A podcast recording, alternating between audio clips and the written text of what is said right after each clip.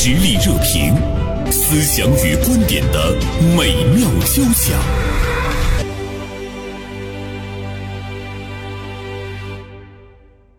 呃，今天我们和大家来说一说上海的马路生活节。呃，昨天呢，应该是落幕了啊。马路生活节，大家能想到一些什么？马路我们都非常熟悉，怎么把它创造成一个和节日相关的，而且呢还是一个生活的节日？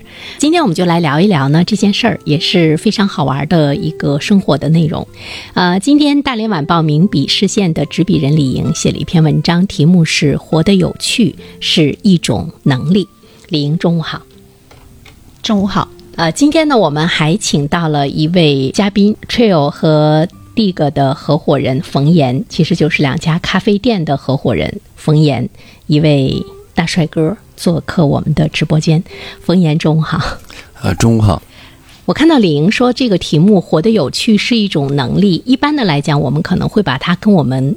个人紧密的结合在一起，所以你这个人很有趣儿，人家人家有那个可以让生活变得很好玩的这样一个能力。对对，但是我看你这篇文章的时候，它似乎呢是一种。城市的能力啊，对，但是这个活动正是把很多有趣的人、有趣的想法嗯集结起来了，使得这个时间段的城市变得很有趣。哎，那这个上海的马路生活节能不能给我们详细的说一下，到底是一个什么样的节日？马路生活节，我当时看到这个也是被名字吸引，马路。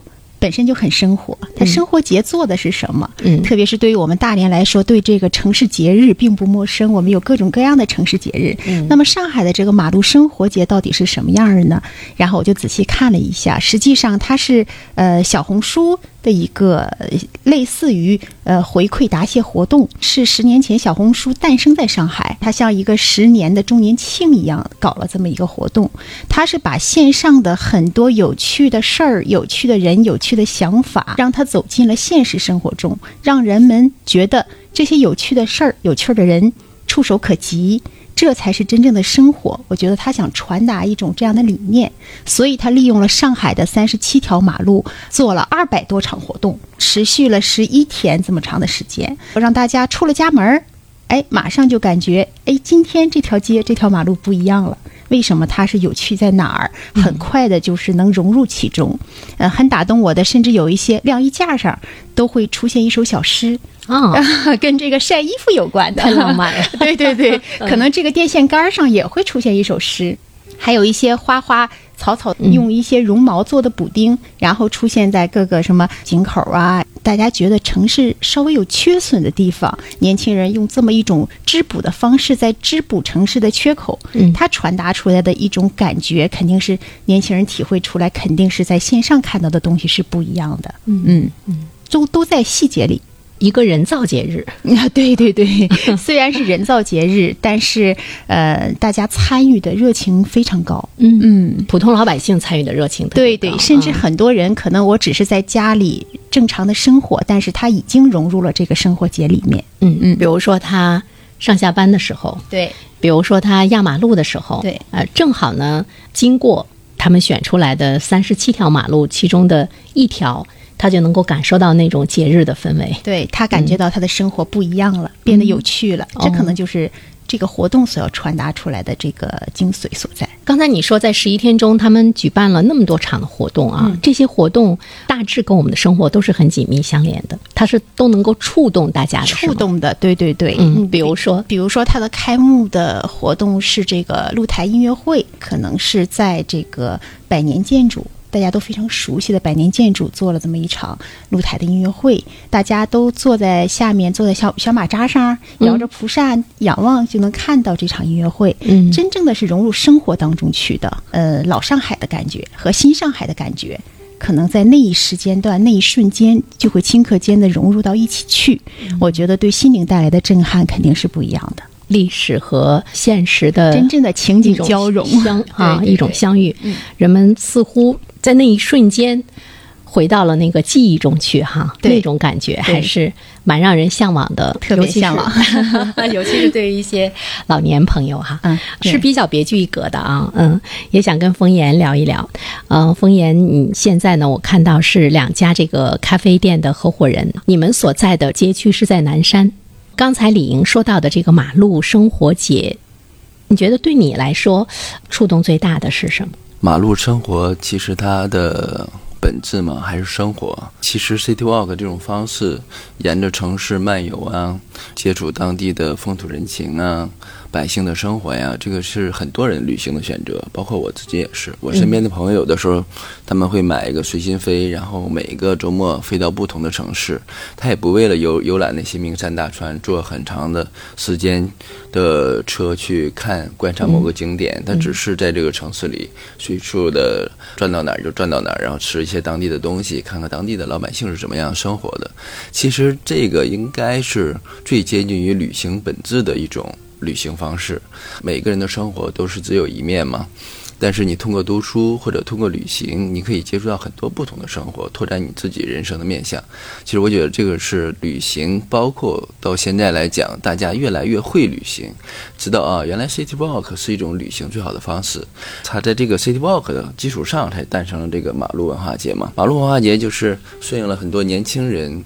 他愿意压马路，愿意过马路的这么一种的，呃，生活方式或者旅行方式也好。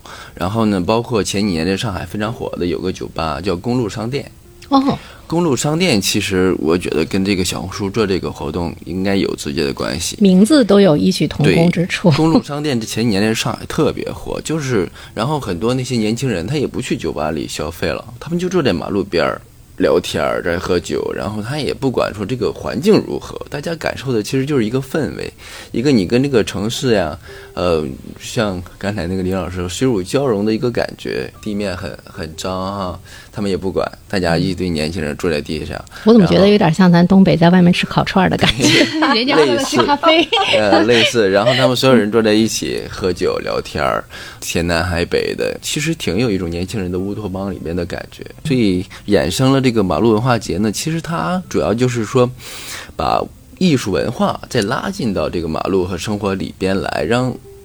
不知道这种生活方式的人呢，也能去感知这种生生活方式，甚至于参与进来，影响更多的人，让他们学会旅行，学会生活。我觉得这个是马路文化节的意主要的意义。哎，我觉得凤烟说的那点特别好，他觉得让大家去了解你的认知。你的习惯以外的一种生活的方式，可能不单单是对旅行者。像这个马路生活节，我觉得对于上海当地的本地的居民，本地的居民，嗯，包括呢这些只知道埋头工作的年轻人来讲，可能给他们的生活注入了不同的味道哈。我前不久跟一个律师朋友聊天的时候，他跟我讲，我都快五十岁了，我今天才感受到我们大连这座城市原来这么美。哦，春天鲜花盛开，秋天满路的这这个枫叶哈。他说以前我没有注意到，他并不是他们不存在，是因为我一直埋头在我工作中，就是我没有注意到。现在有闲暇的时候，我才注意到。其实，呃，他的这个生活状态，可能无论是对于大连人还是对于上海人，我们。甚至于都是相同的，上下班的那种匆匆。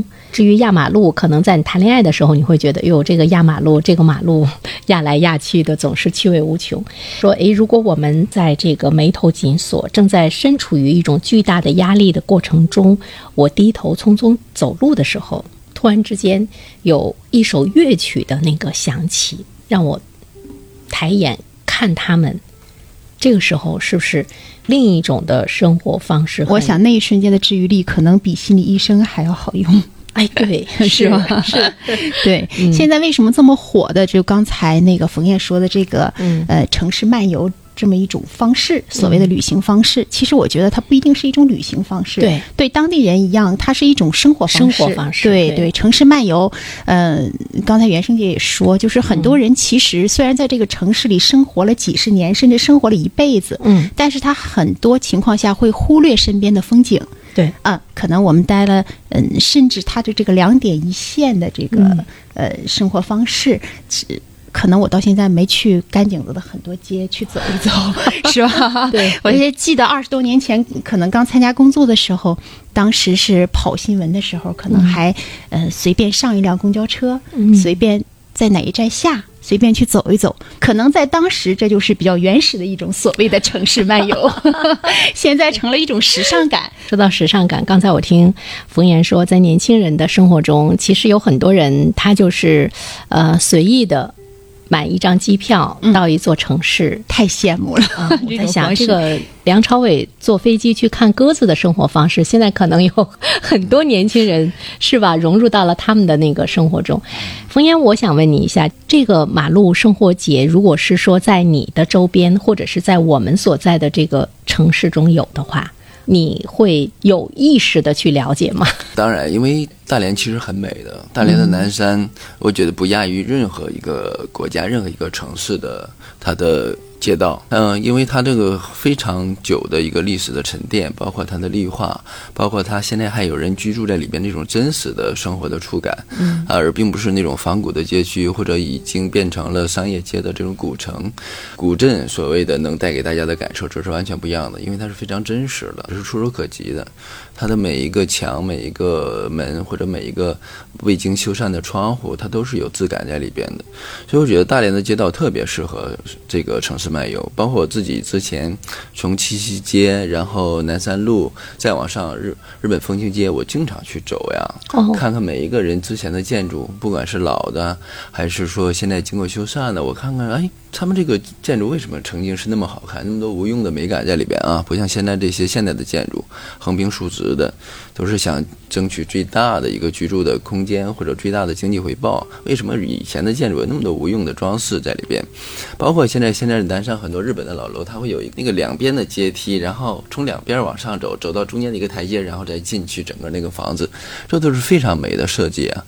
然后再包括。整个南山的，它之前还有一些美术馆在那边。虽然美术馆的陈列可能没有那么那么多呃特别大牌的画家在这边，但是它也是一种市民的文化。我包括我自己就曾经买过票，在日本风情街里有一个美术馆，我去看过的。然后里边还有很多咖啡店、甜品店。其实每一个店呢，每一个房子你都可以去幻想说，哎，曾经在这里生活的人是什么样的人，他过着什么样的生活。每一个店你都会感觉，哎，一个店主在里边倾注了他什么样的一些他的生活美的一些向往，是吧？他的品味，呃，然后他对他所售卖。产品的这个用心之处，你都能感受到。所以整个 City Walk，我觉得，呃，大连是特别适合。包括我之前去青岛，有个八大关，它每一条街你都可以走下来。嗯、尤其是夜晚人少的时候，你会完全静下来，你感觉你就处在一个历史的和现代的这么一种一种交叉口交叉 时空啊，你你每个人不就是这个一个时空的其中的一个点嘛？嗯，我觉得这是最主要的魔力所在嘛，烟火气，然后它和现代经济发展成果之间的这种张力，是吧？然后历史和现代的这种冲击。这就是我觉得最主要的，为什么年轻人这么喜欢的一个原因吧。我觉得冯岩是一个特别热爱生活的人，是是吧，李颖嗯哈？对他去看每一栋建筑的时候，特别用心的去那个体会，而且呢，他会去想从前的主人会是什么样子的，为什么他们的建筑是这样的一个结构？哎，这个不就是生活吗？是喜欢城市漫游的人，一定是很热爱生活的人。他的这个，我觉得一步一步走过来，一定是遵从内心的一种选择。他不是说我特种兵式的，别人说好我就去那儿、嗯去打卡，别人说这个景点好我就去合个影、拍个照。他更多的是发自内心的，我需要什么，我可能去选择在这条街上的哪一栋建筑我要驻足一下，或者哪一个咖啡店风格是我喜欢的啊，甚至哪一个小摆件儿是我的喜欢的，我都可能进去坐一坐。这种方式是更遵从内心的。感觉这个冯岩的生活很浪漫，但呢，你又是咖啡店的经营者，真的没有压力吗？我们来听一段片花广告，继续来聊。社会热点，传媒观察，穿透共识，寻找价值，实力热评，谈笑间，共论天下事。我记得我在放片花广告之前，我说到，我说，诶，冯岩。他真的有那样一份很悠闲、很浪漫的这样的一个心境。经常在我们大连的一些古老的街区逛一逛，会去回想起当年的一些情景，他有那种探索和那个享受哈。嗯，冯岩其实呃。在我们看来，就是你们作为这个咖啡店的这个经营者来说，面临的压力也是比较大的哈。尤其是疫情三年，我觉得你你的这份心境一直有吗？还是现在生意好了之后才有？怎么说呢？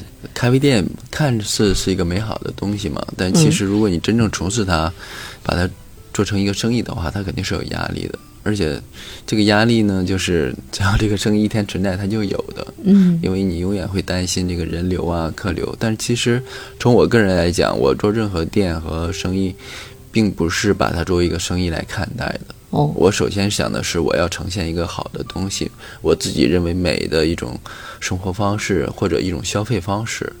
我首先不会太想其他的一些商业上的东西，比如成本控制呀，比如这个利润率啊，这些东西我完全不想的。我就想我要做出一个我呃精神世界或者我在别的地方感知过的一个美的东西出来。然后至于它赚不赚钱，那是之后的事儿。那我感觉你太有钱了，或者像个 富二代。我 我说的比较俗气，但是很真实。那这我们消费者需要这样，需要这样的老板。对对对，那我们喜欢你。我同时也觉得，如果你真把一个东西做得特别好的话，那它盈利可能是自然而然的事儿。很多人可能一上来就说：“那我怎么我想做个生意会不会赚钱？”我说：“你从这种角度考虑问题，那可能反而不会赚钱。”就是很急了。那这种经营理念，消费者应该是能细节里感受得到的。嗯嗯，这个就跟这个呃马路生活节是一样的，很多精彩都在细节里边，嗯感受也是在细节里边。嗯呃，我觉得南山那条街应该是对大连来说是一个常态化的马路生活节。嗯它近两三年的发展，大家有目共睹。嗯很多年轻人已经把它当成周末打卡必去的一个地方。对，嗯，因为是对它网红一的这种条街嘛。这种魅力，可能就在你这个徒步的过程当中不断的出现的小惊喜。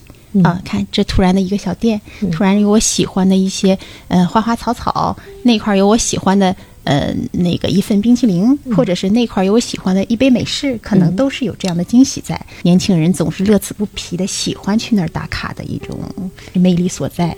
细节感动人。其实，在我们的生活中有很多的很多的街区，它就是体现的是那种生活的烟火气哈。如果我们把它那个烟火气经营的越浓烈，无意之中让大家身心回归到了那个真实的生活中的时候，才会有那个长久的吸引力哈。所以这种节日，它是刻意的在放大这种细节，让你主动去感知、去感受，然后再主动的融入其中。嗯，带所以。它是需要一种什么呢？帮助你去看见生活。比如说上海的马路生活节，马路我们都非常的熟悉，我们每天都在生活，嗯，但是这个生活中有一些什么样的美感，或者是说我们生活中需要融入一些什么样的美？比如说我去听一场音乐会呀、这些可能都是我们生活中所不可缺少的。但是你看，像冯岩这样的吧，本身他就他就知道去欣赏，知道去接纳，知道呢给自己一种放松。但是大部分人其实我们会忽略掉，甚至我们可能从来都不知道啊，日子可以这样过。所以他的那个引领。创造和引领的作用，就像每一次走到南山似的，我即便是喝不起呀，我经过门口我也会很开心。为什么呢？就是氛围感。冯岩，你们在经营的过程中，比如说像你给我的感觉就是比较淡然，好像是随遇而安，但是其实呢又特别的精心的着眼于怎么样给大家创造那种服务的一些那个亮点。好像是闲云野鹤，但是给人感觉还是挺精致的那样的哈。那你说，呃，无论是我们去创造这个马路生活节，还是我们来经营一家小店，或者是你现在所在的那个幽见南山，你觉得就是给大家的那个引领的作用，是不是挺重要的？它是不是是你吸引越来越多的人来的一个一个原创力？呃，因为现在是一个手机的时代嘛，太多人天天沉浸在手机的世界里、虚幻的世界里边。其实大家放下手机回到生活呢，是很多人的一个内心的潜意识里的诉求。对但是呢，你说生活里究竟有什么呢？如果要没有这些小店，或者没有像上海马路生活节，它给你那种随处可见的艺术，或者说就像一道幸福的闪电一样，如果你要是没有这些东西，那你说年轻人他吸引他回到生活里的东西是什么呢？哎，对他会问一个问题：什么是生活？对，但 是对，但现在我们现在有这个氛围，他在街上能找到他的朋友，能找到他认为好的、美的东西，或者他一一个舒适的享受，他就愿意回到生活中来。我其实想起来很多年前，台湾一个诗人他写过一首诗嘛，他里边有一句，呃，我要带你们去广袤的田野走一走。不要跟我谈论这首诗的名字叫“不要跟我谈论”。他说：“不要跟我谈论文化，不要跟我谈论艺术、哲学这些虚无缥缈的东西，呃，请大家跟我去广袤的田野走一走。”现在我们很难去到广袤的田野，因为现在跟以前时代不一样。但现在我觉得生活或者所谓的马路边上就是以前的广袤的田野，它是一个虚虚幻的一个对于美好生活的一个向往的东西。就像我们中国文人总喜欢归隐田园嘛，所以现在马路就是我们现在触手可及的一个田园。哦，对说的这么好，嗯。那我们就把跑来跑去的这个汽车看作是奔腾的羊群。刚才呃，风言说，其实有很多人现在是想从手机中挣脱出来。我记得我们也曾经做过这样的话题哈，我们一直建议说，呃，你要自律，你要管住自己，呃，但是我们。知道在话筒前去说特别容易，回到我们每一个人的生活中的时候，你觉得你特别难以做到。于是呢，我就经常想，哎呦，是不是，呃，我们还是没有这个挣脱的能力？包括我们去劝解孩子的时候，哈，呃，我这两天在看一本书，叫《次第花开》。我看到它其中有有一页写到一种状态的时候，我觉得我特别释然，就就对自己有了极大的一种包容和原谅。他说什么呢？就是他说那些出家人，他们。也经不起手机的诱惑，是吗？是的，是的，是的，是的。你看他们都清心清心寡欲哈，他们就给其中的一个呃所谓的他们叫什么上师啊什么的，就安了一个电话，还是给了他一部手机，就是便于跟外界联系嘛。他在众人的眼中那已经是很了不得的，但是呢，他有一天他把手机给砸了，他说。这玩意儿太麻烦了，是，对他给砸了。他说这个手机对人的困扰太大了，就在他的寺庙中只给两个人配了手机，因为他们必须要跟那个外界呃，对对对，他们还有跟红尘还是要对接的，包括化缘什么的。哎，我当时看到电话给砸掉的时候，我突然之间明白，这种诱惑力其实不是一个凡人可以去那个抗争的。对是的，但是呢，你看。呃，我们说到的上海的这个马路生活节，嗯，呃，包括呃冯岩说到的我们这个幽见南山创造的那个现实具体的生活的场景，它可能会把你给吸引过来。这边沸腾的繁花似锦的生活，它会把你给吸引过来，把你给拽出来。我倒是觉得我们今天的生活需要来创造这种吸引力。更有趣的生活，去战胜你对这个手机的这种欲望，嗯、很多还是内心的需求在引领这个事儿。嗯，让他重新看到现实生活中那种具体热闹和意义啊。很多人讲啊，他说为什么现在小孩都喜欢玩手机？嗯，他说是因为手机太好玩了。嗯、对，他说你生活中所有的东西哪有那些游戏好玩？嗯、尤其现在这些算法，他完全知道你每一个人，精确的指导到你每一个人你喜欢什么。对，刷手机刷半天，说我说我在干嘛？这么半天一直在刷，好可怕，然后就扔到一边，火速的过去，对真的是。嗯，但因为它太好玩，现在这个人工智能把你算的哈，真的是一清二楚，你喜欢啥，它就推给你什么，对吧？那么我们怎么样让现实更好玩？比比手机更好玩？这个是不是走进生活？对，这个是不是给我们今天提出来了一个特别严峻的挑战？其实这是一种修养，我觉得是一种人的基本的修养。这个修养呢，其实还不是说，呃，你因为这一个节日你参加一下，但回家你既又继续你之前的生活，你就能改变的。其实需要你，呃，发自内心的，你需要审视你的生活。包括为什么许知远他去年《十三幺》《十三幺》最新一季哈，他每一集其实都聚焦的都是人基本的生活、普通的生活。他说。他之前探究的那些都在一些宏大的命题里的那些明星的那些伟人的身上，其实他后来发现，其实真正的哲理都蕴含在细小的事物上。能不能把四四点哈聚焦在最小的、最细节的地方？很简单，你做好一个菜，泡好一壶茶，或者你照顾好你阳台上的那一盆花。对吧？或者你看一片云飘过，看它怎么样飘的，怎么样散掉的，其实都蕴含着人最深刻的哲理，整个人世间最深刻的哲理，对吧？嗯，这个我觉得日本的花道其实很早以前就给大家灌输这个东西。嗯嗯，它就是一个时空的一个点。那你怎么过好你的生活？其实你就是从你把你下一顿饭安排好，对吧？跟你的孩子进行一次特别有耐心的谈话。对吧？把你的阳台上那个花，想想办法怎么让它这个花骨朵最好的结出最美丽的花朵，就这些最细小的事情，你把它做好，这就是生活本身。但是可能也有人会说，那有什么意思呢？在普通人的眼里，那是很矫情的事儿，但实际上真的是是因为你生活的本质所在。是因为你没有做，所以其实你没有感受到它给你带来的那而且种快乐。年轻人距离这些事情正在越来越远，嗯对吧？年轻人，你说他有几个会做饭？对，如果我有个朋友，他特别会做一些带馅儿的东西，哈，包个饺子什么，我都觉得哇，操，太厉害了！这个东西，因为年轻人距离他非常远了，嗯，那反而在这个过程中呢，你能特别平和下来，把你的心态平和下来，让你更好的对待这个，因为这个时代的洪流非常快的，我们每个人在这个里边其实都很难找到自己存在的位置，这样的话，你就可以静下心来了。我觉得这是生活文化节也好什么的，其实给大家更多的带来的是一种思考吧。作为我们来讲，在南山呢，可能就是给大家提供一些环境，让大家更多的能进行这种思考。其实我突然之间想到，生活就是一场又一场的节日，你好好收拾家，哪怕你去好好的浇一盆花，都是一场修行，对吧？但是有些人他没有体验到的时候，他可能会觉得，哎呀，我特别烦闷的时候，我去刷一刷短视频，但是你会发现之后呢，你依然很烦闷。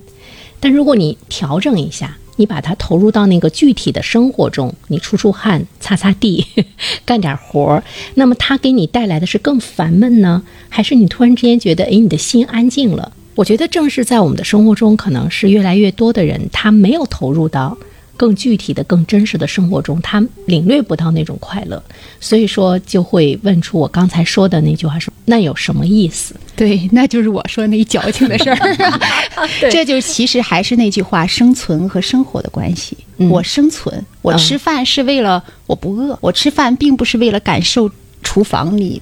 这个烟火气，嗯。感觉到我为了这一餐我的付出和所呈现给我带来的这种心灵上的慰藉和快感，他不是为这个，他觉得我饿了，我做顿饭饱了吃了，他是停留在这个层次，很多是走入内心的一种感受。如果说你有这方面的感受，包括你的文化修养，包括你的生活境遇能达到这样一个标准，其实这个事儿不是难事儿，否则还是一个生存和生活的关系。”有的时候我们经常会说：“哎，我现在是在人生的生存阶段，嗯，我过了这个生存阶段呢，我再去享受生活，其实是并行的。如果你生存的时候你也会生活，那么这段日子似乎没有那么艰苦啊。对他这马路生活节就是让你认识到这一点。对你看你的晾衣绳，你身边上的很多小细节，都是让能感受到诗歌的美、音乐的美、发现美。对你也是其中的一份子，希望有这样的引领。嗯呃，也是把很多我们以前所谓的看起来高高在上的殿堂文化，给它拉入生活当中去，对让人们切实的可亲可感。嗯，所以呢，我们说它其实是是需要引导，需要创造，也是在和手机来做一场斗争。我们怎么样能够唤醒更多的人，甚至于包括我们在唤醒别人的过程中，我们也是在那个唤醒自己哈。说到冯岩的这两个咖啡厅追偶和呃 Dig 这两个咖啡厅是在幽涧南山这个一条街上哈。是，你们现在吸引的年轻人走入具体的、现实的你们所期待的那个咖啡生活中，你觉得越来越多了吗？啊，那当然了，因为那个其实南山啊，我们那一块儿现在很多小店去入驻，就吸引了很多年轻人去那儿。因为他一旦聚堆儿以后呢，这些年轻人他也会因为店的聚集而聚集在那一块儿，更容易认识到跟自己趣味相投的人，他也更容易在那儿呢同一时间在那儿高效的去看很多的店，所以呢，其实对他他们来讲吸引力也更强了。其实，呃，南山的美。在于它本身的那条街区的美，南山的美在于它现在仍然在那儿生活的人的美，他们的是烟火气的来源，而不是我们，我们是借用了人家的烟火气。南山它本身的烟火气和它的历史沉淀是最美的。嗯，我倒是希望呢，年轻人可以更多的去感受他们闲闲下来了累了，在我这儿歇歇脚。嗯，他不要忽略南山。本来的美感，本来的美感并不是我们创造的。现在总说一个城市怎么吸引人，尤其是吸引年轻人。嗯，可能这些生活节的诞生，包括像南山这样特色的一些街区的诞生，肯定也是城市去吸引年轻人的一个方式方法。对，大家会在这样的生活中找到自己所爱，然后体验到那份幸福感，这肯定是他选择留下来的一个重要的原因。啊，我们说。有一些人，他在虚拟的世界中去创造更加的有趣，吸引年轻人进入到那有趣的虚拟的世界中。但是在现实的生活中，我们怎么样也同样去创造那个有趣？这个呢，似乎也是提出来了一个非常严肃的这样的一个一个问题哈。那么他那个城市的管理者、主导者，恐怕就比较重要了。他可以这座城市的人。融入到了那种无论是马路生活节呀、街区生活节中，让城市的人，呃，舒心也更有创造力。这个好像也是一个很长远的事情。是的，是。能不能意识到这个问题？人毕竟是群居动物嘛，人和人之间互相感染力。比如今天可能跟冯岩聊了这么一会儿，哎，我会感觉我哪天。我要去做一做，真正的走进店里感受一下是什么？这肯定就是人和人交流带来的变化。这很难是你说我坐在家里刷手机感受到的，应该是人和人一种互相需要的一种融入。具体的真实的那种。感觉跟我昨天跟冯岩在微信上，我们俩在聊今天节目怎么怎么做的时候，感觉是不一样的。冯岩是吧？对我见到了具体的你啊，我知道了啊，这这个小伙是这样的，呃，他的那个表达，呃，那么他就是把那个虚拟变成了一份那个现实，真是一个能力。从大的方面来说，是一一座城市的能力。起步这么早的一个城市，其实它应该有一些内在的东西，去跟它匹配上。这个就是文化生活、文化活动带来的精神的内核嘛。你需要跟外外在的东西去匹配到一块儿，这样这个城市吸引力啊，对本地的年轻人留下来，包括对外地旅行者的吸引力都会更强的。所以，真正的吸引的是内在，不管是一个人对别人的吸引，一座城市对别人的吸引。我前几天看小红书啊，小红书很厉害，香港的一个人做的一个 City Walk 的线路，它是有主题性的。嗯，现在这个已经。呃，衍生了很多新的玩法。它的一个主题性什么？他说，在香港，他进行了一次文化的 city walk。因为我在香港去好几次，我我我也是压马路一直压，但是基本都集中在中环一带。嗯。然后包括最多到尖沙咀那边，他这个做法呢是从香港大学。一路那边一路走，因为有很多，比如鲁迅的在这儿演讲过，他就在这儿停下。他说：“这是鲁迅以前在这儿演讲。”嗯，然后萧红故居怎么怎么样的，然后来到这儿，他讲了一些萧红的一些以前的生平的故事，然后就觉得哇，好鲜活呀！这一个历史的一个建筑都鲜活起来了。嗯，其实我作为大连来讲，我们南山那么多的建筑，呃，每一个他前身是干嘛的？或者曾经有什么？人在这儿生活过，嗯，或者做过什么事情？其实这个其实大家可以进一步挖掘一下。比如我们那个店啊，最早再往前可能是个理发店，再往前是什么粮油。其实很多老大连人对我们那个 Trail 的那个店非常的有感情，因为他小的时候生活在那儿。他说我以前在你这儿理过发，小的时候在你这儿理过发，或者后来说你这是不是之前一个什么卖什么什么东西？我说这个我都不知道。这就城市记忆，很有意思。枫叶，你把你的那个店的前世今生更了解清楚一些，在门口，哎，可以把他的这个都做过一些什么，曾经是一些什么，给他写出来。我觉得这个就会吸引很多人，也会吸引曾经到你那儿买过粮油的人，到 到那儿去喝杯咖啡 他就对，他就回忆起了以前。你说这个不是一座城市的历史吗？我们总是把那个历史悠远，比如说我们跟唐代有一些什么什么样的关系，我们跟什么什么什么更远古的时候有一些什么样的关系。那你说昨天对于我们今天来说，不就是历史吗？是平凡更生活的历史。去挖掘历史本身，其实也是在创造历史的一日常生活就是历史的一个潜流嘛。历史本身它不分说哪个历史更伟大呀，哪个历史更渺小，每个人的历史，每个地方的历史，它都是有存在价值的。特别期待就是我们能深入到这城市这个肌理和纹路当中，对然后去认真寻找那些呃平凡但是就非常细微的那些闪光点，嗯来治愈自己，治愈身边人。所以马路生活节不单单是上海才具有，我觉得我们每一座城市，包括我们大连，我们都可以创造属于我们自己的马路生活节。是的，这是一座城市的市民的福利啊，我们也期待着。好，再次感谢李莹，感谢冯岩做客我们的直播间，经常来做客啊。